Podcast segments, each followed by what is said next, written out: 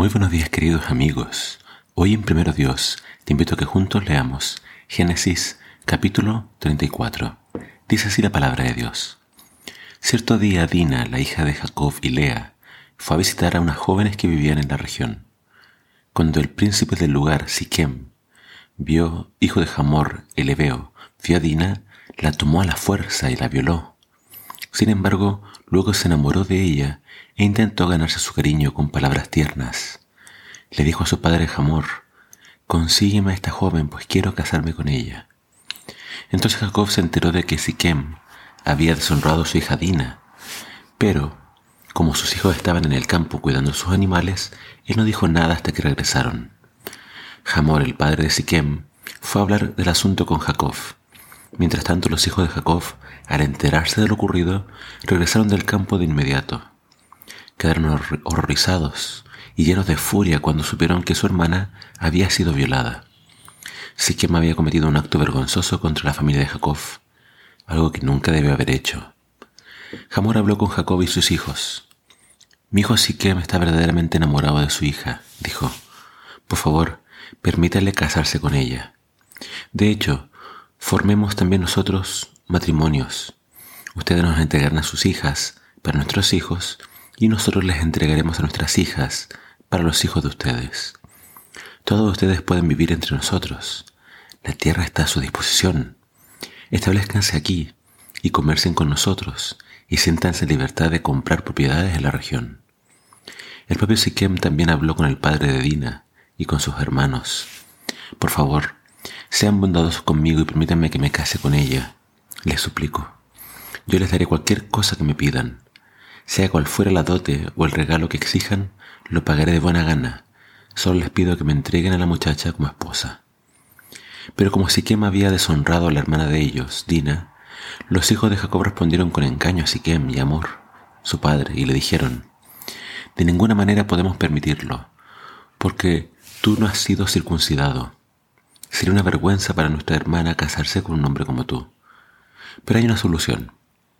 Si todos los varones entre ustedes se circuncidan, como lo hicimos nosotros, entonces les entregaremos a nuestras hijas y tomaremos a las hijas de ustedes para nosotros. Viviremos entre ustedes y seremos un solo pueblo. Pero si no aceptan circuncidarse, tomaremos a nuestra hermana y nos marcharemos. Hamor y su hijo Siquem aceptaron la propuesta. Siquem no demoró en cumplir con el requisito, porque deseaba con desesperación a la hija de Jacob. Siquem era un miembro muy respetado de su familia y acompañó a su padre Hamor a presentar la propuesta a los líderes que estaban en las puertas de la ciudad. Les dijeron, estos hombres son nuestros amigos, invitémoslos a vivir entre nosotros y comerciemos libremente. Miren, hay suficiente tierra para mantenerlos. Podemos tomar sus hijas como esposas y permitir que ellos se casen con las nuestras. Pero ellos aceptarán quedarse aquí y formar un solo pueblo con nosotros únicamente si nuestros hombres se circuncidan, como lo hicieron ellos. Además, si nosotros lo hacemos, todos sus animales y sus posesiones con el tiempo serán nuestros. Vamos, aceptemos sus condiciones y dejemos que se establezcan entre nosotros.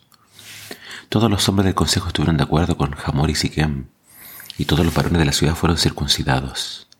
Sin embargo, tres días después, cuando estaban muy adoloridos, dos de los hijos de Jacob, Simeón y Leví, que eran hermanos de Dina por parte de padre y de madre, tomaron sus espadas entraron en la ciudad sin encontrar resistencia, y entonces masacraron a todos los varones, entre ellos Hamor y su hijo Siquem. Los mataron a espada, y después sacaron a Dina de la casa de Siquem y regresaron a su campamento. Mientras tanto los demás hijos de Jacob llegaron a la ciudad. Al encontrar masacrados a los hombres, saquearon la ciudad, porque allí habían deshonrado a su hermana. Se apoderaron de todos los rebaños, las manadas, los burros, se llevaron todo lo que pudieron, tanto de adentro de la ciudad como de los campos. Robaron todas las riquezas y saquearon las casas. También tomaron a todos los niños y a las mujeres y se los llevaron cautivos. Después Jacob les dijo a Simón y a Leví, ustedes me han arruinado. Me han hecho despreciable ante todos los pueblos de esta tierra, los cananeos y los freseos. Nosotros somos tan pocos que ellos se irán y nos aplastarán. Me, me destruirán y a toda mi familia será aniquilada. Pero ¿cómo íbamos a permitir que él tratara a nuestra hermana como a una prostituta? replicaron ellos, enojados. Vemos en esta historia algo muy triste que pasó con Dina, que fue ella deshonrada y violada. Pero lo que hicieron los hijos de Jacob fue aún peor, porque ellos tomaron venganza con sus propias manos.